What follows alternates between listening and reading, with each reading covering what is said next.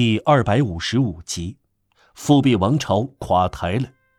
他垮台是理所当然的，但是我们要说，他不是绝对敌视一切进步形式的。重大事件发生的时候，他袖手旁观。在复辟王朝时期，人民习惯于心平气和的讨论，这是共和国所缺乏的；他也习惯于在和平中获得强盛，这是帝国所缺乏的。自由而强大的法国，对欧洲的其他民族曾是一个令人鼓舞的景象。在罗伯斯庇尔时期，革命有了发言权；在波拿马时期，大炮有了发言权。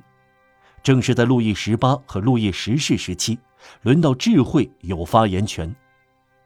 风停了，火炬重新闪烁光芒，人们看到精神的纯洁光芒在宁静的峰顶闪烁，这是壮美、有益和迷人的景象。人们看到这种对思想家来说非常陈旧，而对政治家来说却非常新颖的伟大原则。在十五年的和平环境中，在公共广场上活跃着，在法律面前人人平等，意识自由、言论自由、新闻自由，任人唯贤。这种局面一直发展到一八三零年。波旁王室是文明的工具，在天主的手上碎裂了。波旁王室的垮台充满了崇高。并非就他们而言，而是就人民而言，他们沉重地离开了王位，已经丧失了威望，他们沉落到黑夜中，不是那种庄严的隐退，给历史留下悲哀；这也不是查理一世幽怨的平静，不是拿破仑的鹰的长鸣。他们走了，如此而已。他们摘下了王冠，保不住光轮。他们是高尚的，但不能令人敬畏。在一定程度上，他们缺乏遭逢不幸的崇高。查理十世到色堡旅行时，叫人将一张圆桌锯成方桌，显得更关心岌岌可危的礼仪，而不是行将崩溃的王朝。这种伪顿令自爱的忠臣悲哀，也令尊敬王族的严正的人悲哀。人民是了不起的。他在一天早上遭到王室叛乱的武装袭击，感到固若金汤，并不愤怒。他起来自卫，保持节制，使物归其位，将政府置于法律约束之下，将波旁王室放逐流亡。唉，到此为止。他把老王查理十世从荫蔽过路易十四的华盖下提将出来，轻轻放到地上。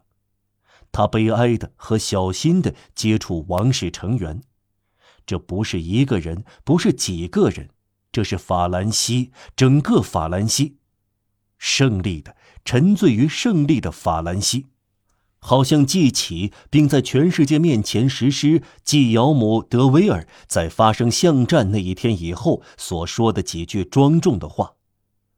那些习惯于获得大人物的恩宠，像鸟儿在树枝上跳来跳去，从厄运转到青云直上，但却敢于反对身处逆境的君王的人，那是轻而易举的。可是对我来说，君王的命运，尤其受难君王的命运，总是值得尊敬的。波旁王室带走了尊敬，而不是惋惜。上文已经指出过。他们的不幸比他们自身更为壮伟，他们从地平线上消失了。七月革命随即在全世界找到朋友和敌人，有的人热情和快乐地奔向他，还有的人转过身去，因人而异。欧洲的君主起初如同猫头鹰遇到黎明，被刺伤惊呆了，闭上了眼睛。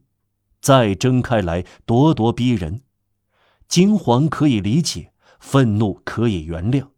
这场奇特的革命几乎算不上一次冲击，甚至对战败的王权也没有给予把他视为敌人、使之流血的荣幸。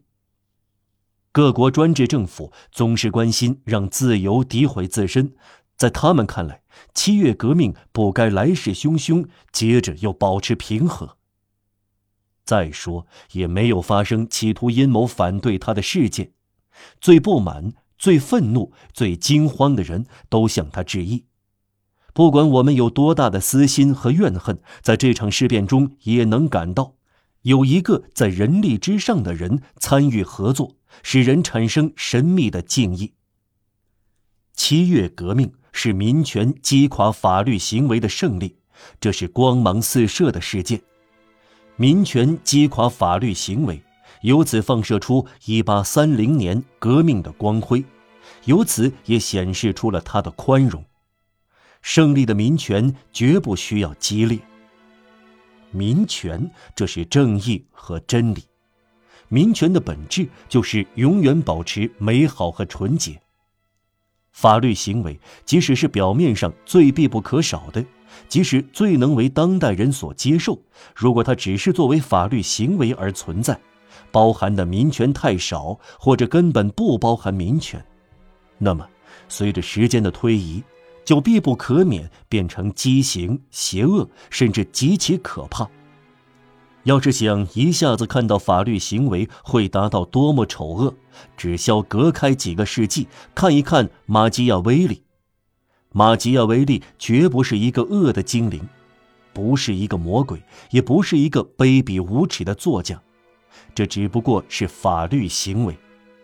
这不单是意大利的法律行为，也是欧洲的法律行为，十六世纪的法律行为。他看来是丑恶的，面对十九世纪的道德思想，确实如此。这场民权与法律行为的斗争，从人类社会之初延续至今。结束决斗，使纯粹思想和人类现实相融合。